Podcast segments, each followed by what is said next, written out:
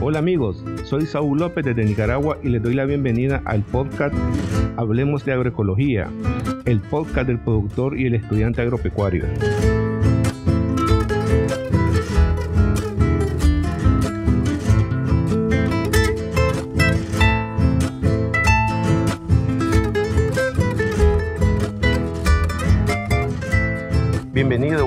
Días. Les doy la bienvenida al episodio número 4 de su podcast Hablemos de Agroecología el podcast del productor y del estudiante agropecuario. Me toca pedir disculpas por la falta de publicaciones en los sábados anteriores. He tenido problemas con mi portátil y con mi celular, que es donde grabo y edito los episodios. Espero haber logrado corregir los problemas y poder estar puntual en nuestra cita los días lunes, nuestro nuevo horario y no los sábados, ya que aquí toda la semana tengo mucho ruido por los vecinos. Vieran, Hoy iniciamos con un nuevo formato, un poco más dinámico, con más experiencia y más dedicación en nuestro tema. Tendremos invitados para hablar de temas muy concretos y especializados de la agroecología a través de entrevistas. Espero que ustedes participen enviando sus comentarios y preguntas a mi correo electrónico saulopeni.gmail.com con la palabra agroecología en el asunto del correo. En este episodio hablaremos sobre el suelo, su importancia y su manejo en modelo agroecológico. Haremos un poco de historia sobre la formación del suelo y hablaremos también sobre las técnicas de manejo agroecológico del suelo. Recordemos que el suelo es uno de los elementos más importantes en su parcela, finca o sitio. Si usted lo maneja mal, tenga por seguro que tendrá malos resultados en la explotación de su finca y lo peor, tendrá pérdidas de suelo y por ende malos rendimientos productivos y económicos y su finca perderá precio económico. En este episodio veremos el suelo como un contenedor de elementos vivos e inertes que son necesarios para la explotación tanto de plantas como de animales. Quédese con nosotros, conozca nuevas cosas, vea cómo todo el suelo trabaja como un solo individuo y reflexione sobre el manejo y mejoramiento del suelo de su finca. Recuerde que un agricultor sin suelo no es un agricultor. ¿Se ha preguntado usted alguna vez cómo se forma el suelo? Por todos lados miramos suelos, ¿no? En la finca, en la carretera, en el camino. El suelo está en todas partes. Incluso hasta en el mar hay suelo. Lo que pasa es que está sumergido, ¿verdad? Bien, pero ¿se ha preguntado usted alguna vez cómo se forma el suelo? La formación del suelo y su resultado final, es decir, el tipo de suelo originado, depende de una serie de factores que son elementos que intervienen en el origen y evolución del suelo. Entre estos factores de endogénesis, endogénesis es formación o origen del suelo. Se destacan los factores físicos y biológicos. Entre los factores físicos tenemos el clima, la roca madre, la topografía, el tiempo. Y entre los biológicos tenemos la biota del suelo. Pero hablaremos un poco sobre los factores físicos. Antes de iniciar con la presentación de este tema, quisiera aclarar algunos conceptos básicos que se utilizan en la ciencia del suelo. El concepto de meteorización no es más que el proceso de formación del suelo debido a los factores ambientales. Meteorización, recuerde, meteorización, formación del suelo debido a factores ambientales. El término horizonte se refiere a la capa de suelo que tiene características similares y que también posee diferentes grosores. Se conocen como horizonte A, horizonte B, posiblemente un horizonte C y roca madre. Para que nos vayamos ubicando, y va del horizonte A en la parte superficial del suelo hacia abajo, hasta la roca madre. Entonces, cuando usted oiga mencionar horizonte A, tenga por entendido que es la capa superficial del suelo. Y estos se diferencian por los colores de las capas. Si usted abre una calicata, la calicata es un, un, una trinchera en el suelo, un hoyo, como decimos aquí en Nicaragua, en el suelo, usted va a poder ver las diferentes capas de las que está formada el suelo.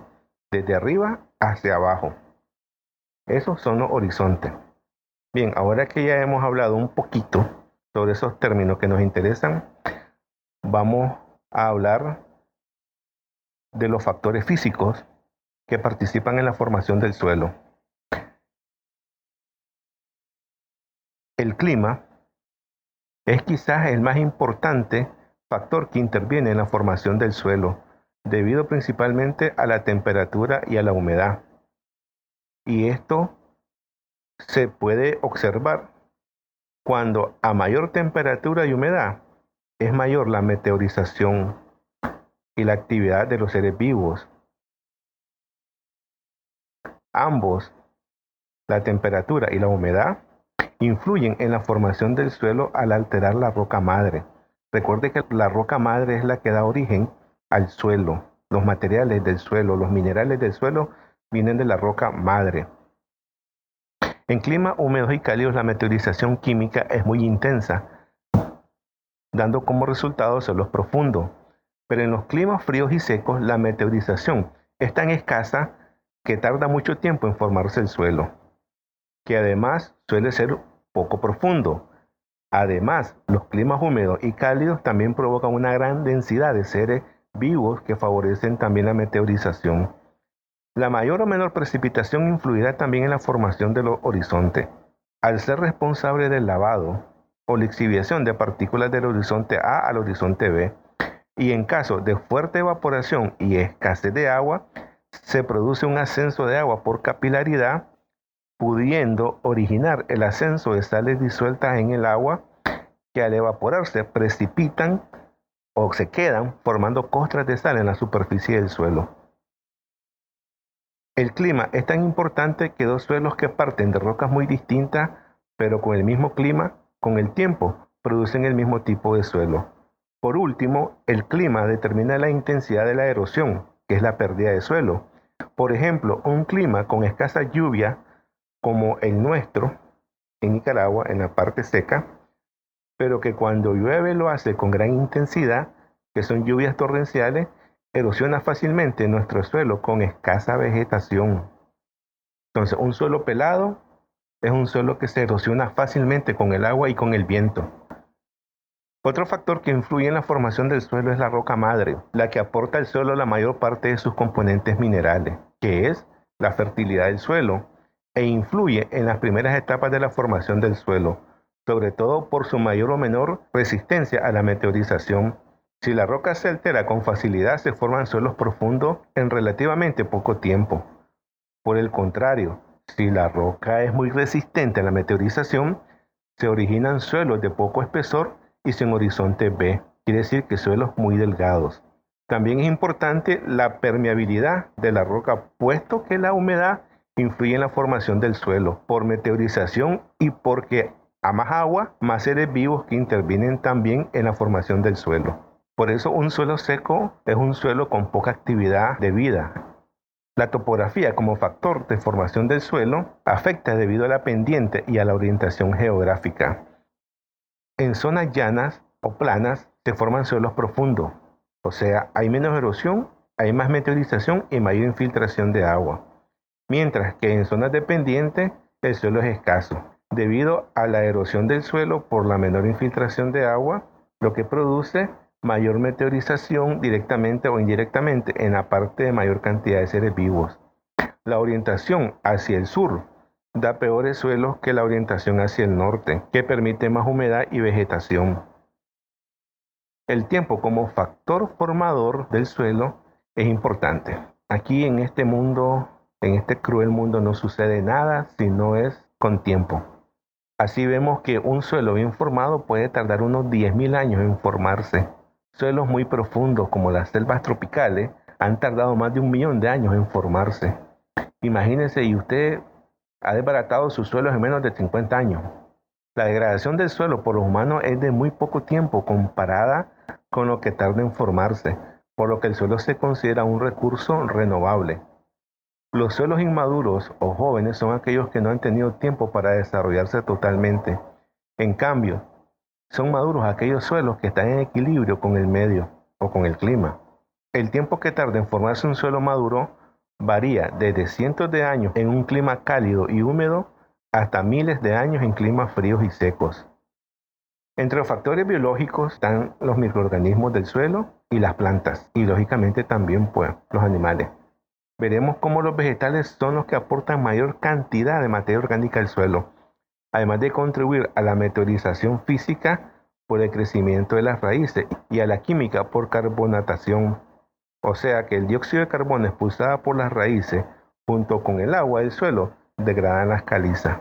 Las plantas en general contribuyen a mantener la fertilidad del suelo, haciendo ascender los iones de calcio, de magnesio, de potasio, entre otros, de los estratos inferiores del suelo o los más profundos, al tomarlos por las raíces a los tallos y hojas, abandonándolos después en la superficie al descomponerse. Las bacterias y hongos son los agentes formadores del humus y descomponen la materia orgánica e inorgánica para el crecimiento de las plantas. En los climas fríos el crecimiento de las bacterias y hongos es lento y por tanto el humus se puede acumular todo el año sobre el suelo. En los climas más cálidos y húmedos la acción de los descomponedores es intensa y toda la vegetación muerta es oxidada rápidamente. El humus es casi inexistente. Las bacterias fijadoras de nitrógeno son capaces de fijar el nitrógeno atmosférico transformándolo en nitratos actos para la absorción radicular de las plantas. Algunos organismos, como la lombriz de tierra, remueven el suelo mezclando sus componentes, lo airean y enriquecen el suelo con sus heces. Los seres humanos mezclan los horizontes del suelo al remover el suelo con el tractor. La contaminación del suelo afecta a los seres vivos degradando el suelo. La eliminación de la cubierta vegetal por deforestación, incendios, sobrecarga animal, favorecen la erosión del suelo. Los seres humanos también pueden influir en forma positiva al abonar, reforestando, protegiendo el suelo de la erosión y otras cosas más. Hemos visto la formación del suelo. Si usted se ha fijado, la formación del suelo es un proceso lento. Muy y nosotros degradamos el suelo con la tumba y quema de la parte forestal. Ahora, si nos damos cuenta, nosotros perdemos fácilmente suelos en la finca a través de las escorrentías que provocan la lluvia. Si usted vive en una región donde hay muchas pendientes, dígase montaña o colinas, usted se va a fijar de que el agua de sus parcelas baja muy lodosa. Esto indica que hay pérdida de suelo por el arrastre del agua y forman las famosas cárcavas que dan problemas en la finca. Hay que ver pues cómo se cuida el suelo, ya que hemos visto que tarda mucho en formarse. Ahora vamos a explicar las fases físicas del suelo. Las fases físicas del suelo se dividen en dos partes las partes físicas y las partes orgánicas. En la parte física se encuentran tres fases, que es la fase sólida, la fase líquida y la fase gaseosa. La fase sólida es toda la parte formada por los minerales. Las rocas en sus distintos grados de agregación y tamaño de partículas forman el suelo que nosotros vemos. Pero estos, estas partículas de arena, de piedra, de roca, de tierra, en sus diferentes formas, dejan espacio entre ellas porque no encajan perfectamente, porque como tienen diversas formas, algunas son redondas, otras son cuadradas, muchas tienen irregularidades, otras son triangulares. Entonces, cuando todas estas están juntas, dejan espacio entre ellas que son conocidos como poros, lo que permite la existencia de las otras dos fases y de la biota del suelo. El material de que está formado la parte sólida depende del material de la roca madre, de la que se formó el suelo, y a la acción de los diversos factores que contribuyeron a la formación del suelo. La fase líquida, como su nombre lo indica, es el agua que se encuentra entre los espacios formados por los agregados de la fase sólida, o sea, es el agua que está dentro del suelo.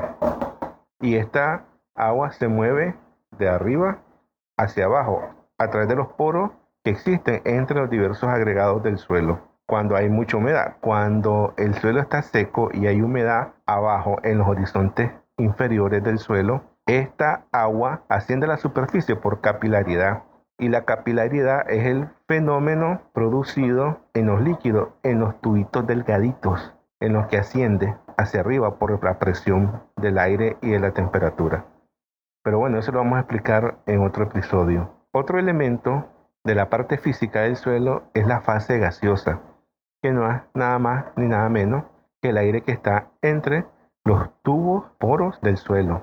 Puede ser aire o dióxido de carbono producido por las raíces de las plantas. Ya estamos viendo que el suelo tarda en formarse, es muy delicado, es muy frágil y que está compuesto por una fase sólida y una fase líquida y una gaseosa. Pero aparte de eso también está formado por la parte que se llama biota del suelo, o sea, la parte viva del suelo. Bien, ahora hablaremos de la biota del suelo.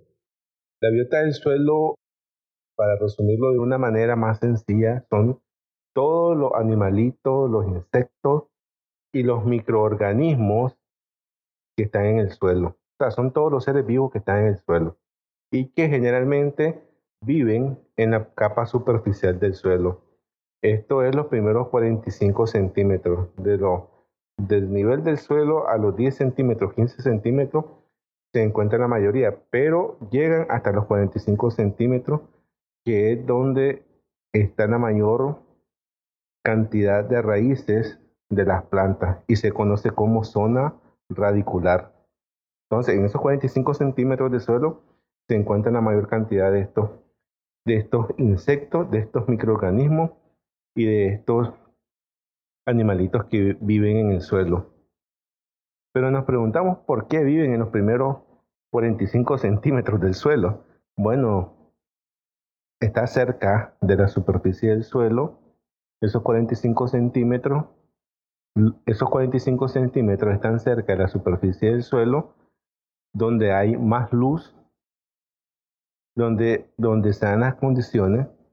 Entonces, la biota del suelo comprende la microfauna, la microflora, la macrofauna y la macroflora, que habita principalmente en las capas superficiales del suelo, en la región más próxima a las raíces donde se dan las condiciones óptimas de humedad, aireación, temperatura, radiación y contenido de carbono. La importancia de su presencia en el suelo es que provee de nutrientes a las plantas, mantiene la disponibilidad de agua y aire, destruye a los agentes contaminantes y mantiene la estructura del suelo.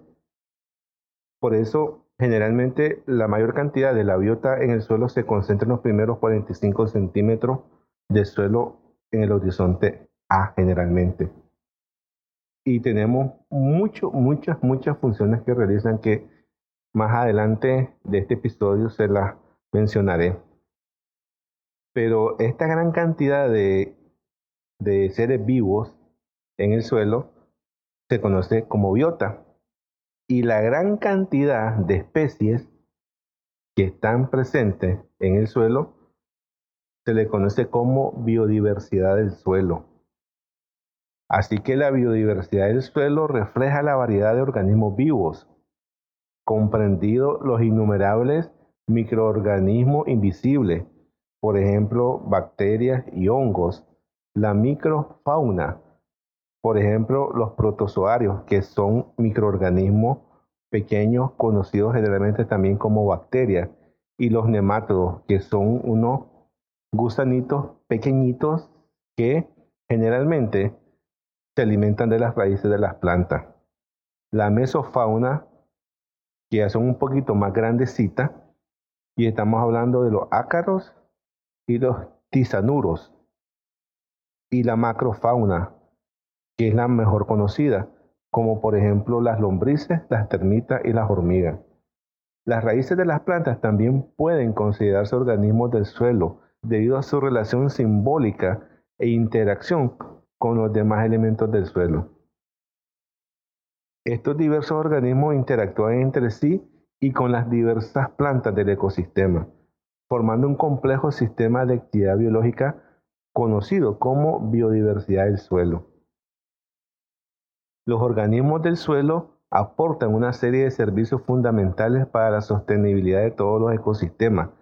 Son el principal agente del ciclo de nutrientes, regulan la dinámica de la materia orgánica del suelo, la retención del carbono y la emisión de gases de efecto invernadero, modifican la estructura del suelo y los regímenes del agua, mejoran la cantidad y eficacia de la adquisición de nutrientes de la vegetación y la salud de las plantas.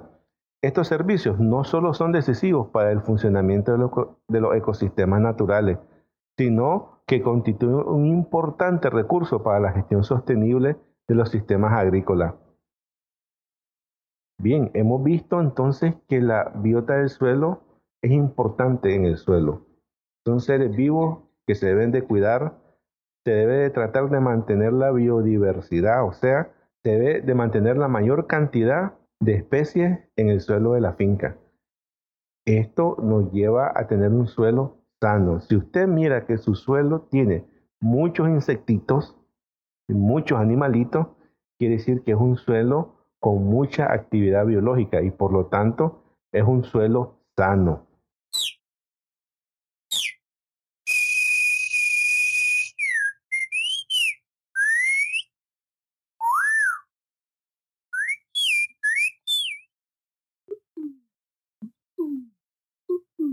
Antes que nazca el día, los pájaros del monte nos dan sus melodías, los buices dicen sondeles, el picotear sonoro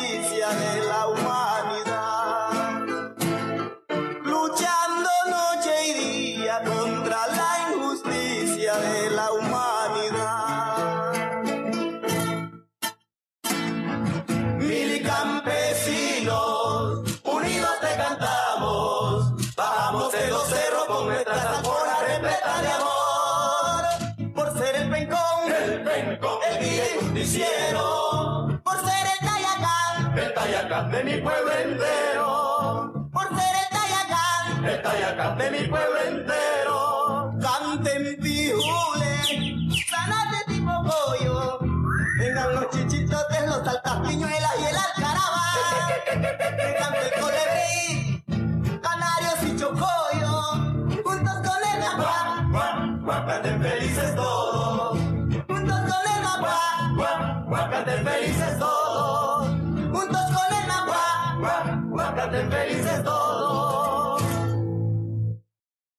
Bien, después de haber escuchado ese lindo y precioso tema del grupo Los de Palacahuina, que se llama El canto de meditación, que pertenece, que pertenece al disco La Misa Campesina, vamos a hablar sobre el manejo del suelo en el modelo agroecológico.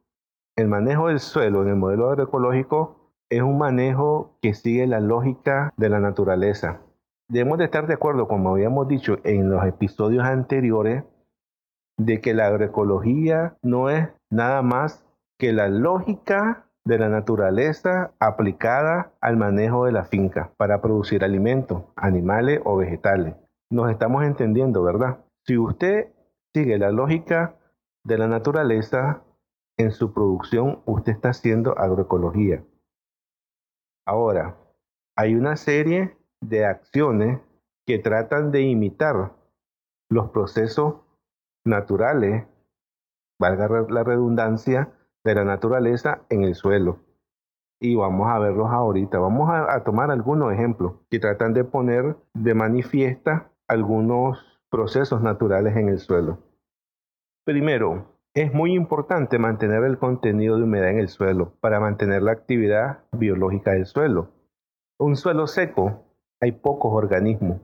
La actividad biológica es baja, lo que quiere decir que el suelo no tiene mucha actividad biológica y por lo tanto la descomposición de la materia orgánica es poca. ¿Se da cuenta de la importancia de mantener la humedad en el suelo? Pero dirá usted, ¿pero cómo podemos mantener la humedad en el suelo? Con riego, sí, con riego, es lógico. En las zonas secas con riego.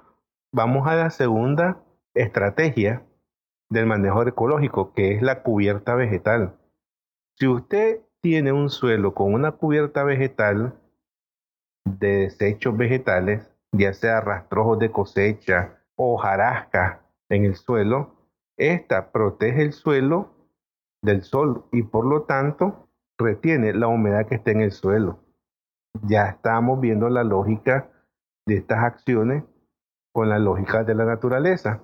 Si no, haga el ensayo, vaya a una parte boscosa con su machete, haga un pequeño agujero, un pequeño hoyo bajo la hoja, limpie primero de hojas el suelo y haga una, un hoyito con su machete o su, o su macana o su, a ver que el suelo está más fresco y húmedo que el suelo que está pelado en la parcela donde sembró maíz y aró, desmontó y quemó todo lo que encontró ahí y dejó pelado el suelo. Esa es la importancia de la cubierta vegetal. Y la cubierta vegetal debe permanecer en el suelo. Esto quiere decir, como estrategia del modelo agroecológico, no hay que quemar la maleza o la vegetación, sino que hay que cortarla e incorporarla al suelo o dejarla como rastrojo. ¿Por qué dirá usted? Eso es más trabajo, sí es más trabajo, pero le garantiza al suelo dos cosas. Primero, protección contra los rayos del sol. Segundo, garantiza que la humedad del suelo permanezca el mayor tiempo posible en su suelo y por lo tanto que se desarrolle bajo esa capa de materia orgánica, se desarrolle vida que descompone la materia orgánica y la hace humus. Pero si usted quema la maleza o la vegetación y le prende fuego, usted mata toda esa biota del suelo y empobrece el suelo porque ya no van a haber insectos ni animalitos ni microorganismos que descompongan la materia orgánica y que hagan posible que los nutrientes de, de estas materias orgánicas estén disponibles para las plantas. Ya estamos viendo la lógica. Ahora, hay que utilizar la rotación de cultivo, que esto lo veremos en detalle en un episodio más adelante. Pero la rotación de cultivo ayuda a extraer diferentes tipos de nutrientes. Como las plantas tienen diferentes profundidades de raíces, hay plantas que extraen nutrientes de las partes más profundas del suelo y cuando se descomponen la dejan sobre la superficie. Hay otras plantas que tienen un sistema radicular poco profundo y solo absorben nutrientes de la parte superior del suelo. Entonces, una buena rotación permite extraer nutrientes de todo el perfil del suelo. Además de ustedes saber de que hay plantas o cultivos que empobrecen más el suelo que otros. Por ejemplo, la yuca o mandioca absorbe mucho nitrógeno, igual el maíz. Y si usted considera la producción de maíz y de mandioca muy seguida o continuamente sobre su misma parcela, al cabo de varios años, esa parcela va a ser deficiente en un nutriente, que es el que absorbe con mayor cantidad el cultivo.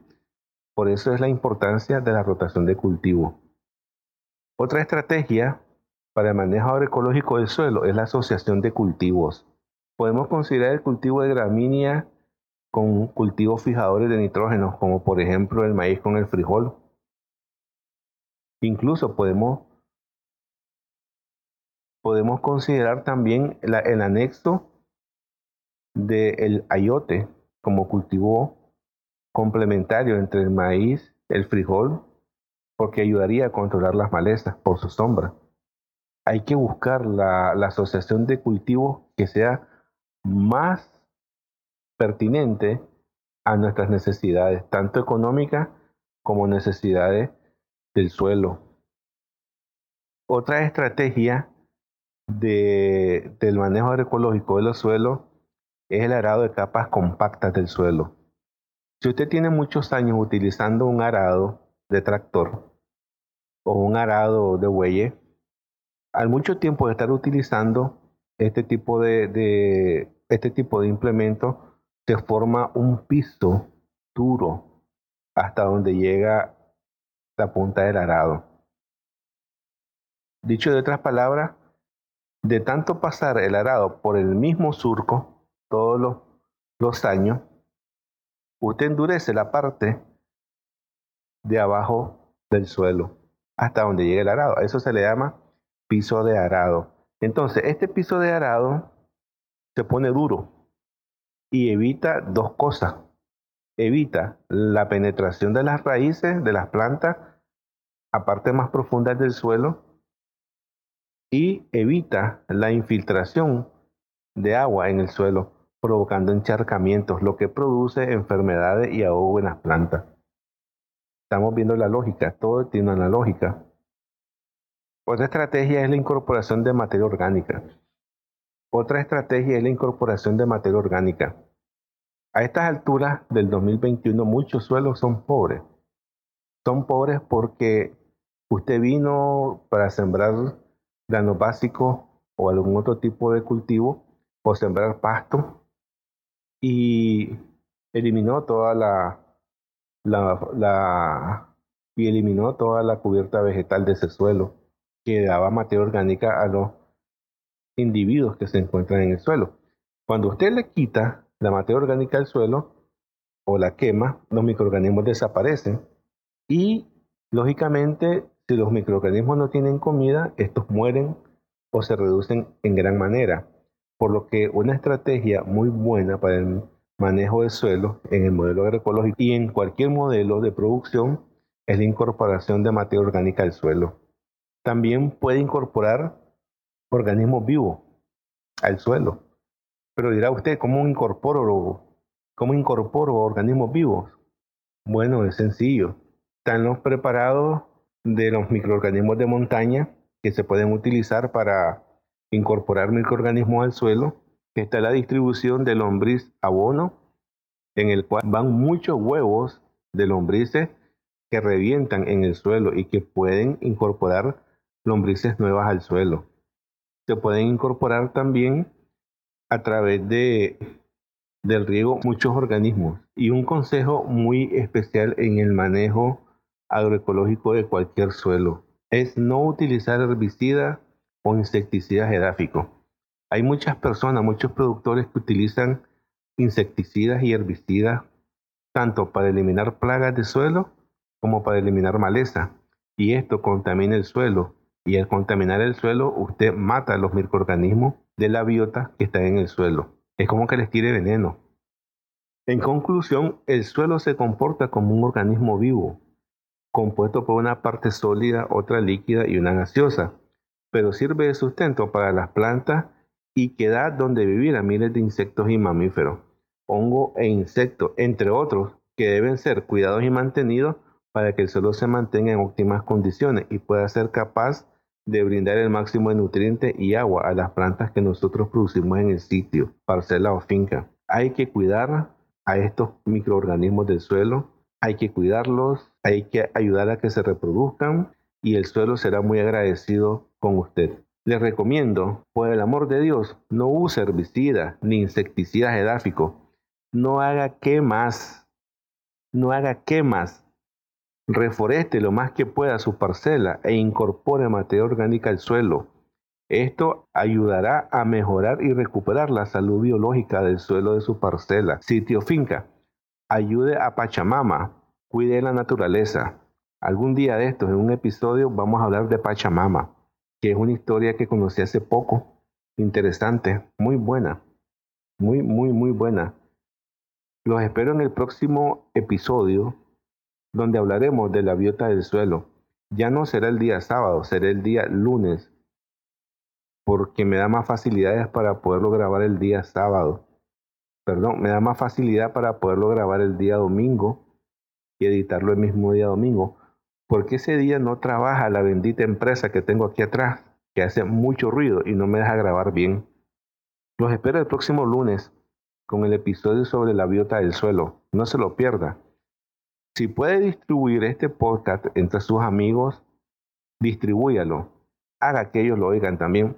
Generalmente van a decir, es un programa de técnica de agricultura. Pues sí, pero tratamos, o por lo menos estoy tratando, de concientizar a la gente de que cuiden la naturaleza en la finca. Saludos y los espero el próximo lunes.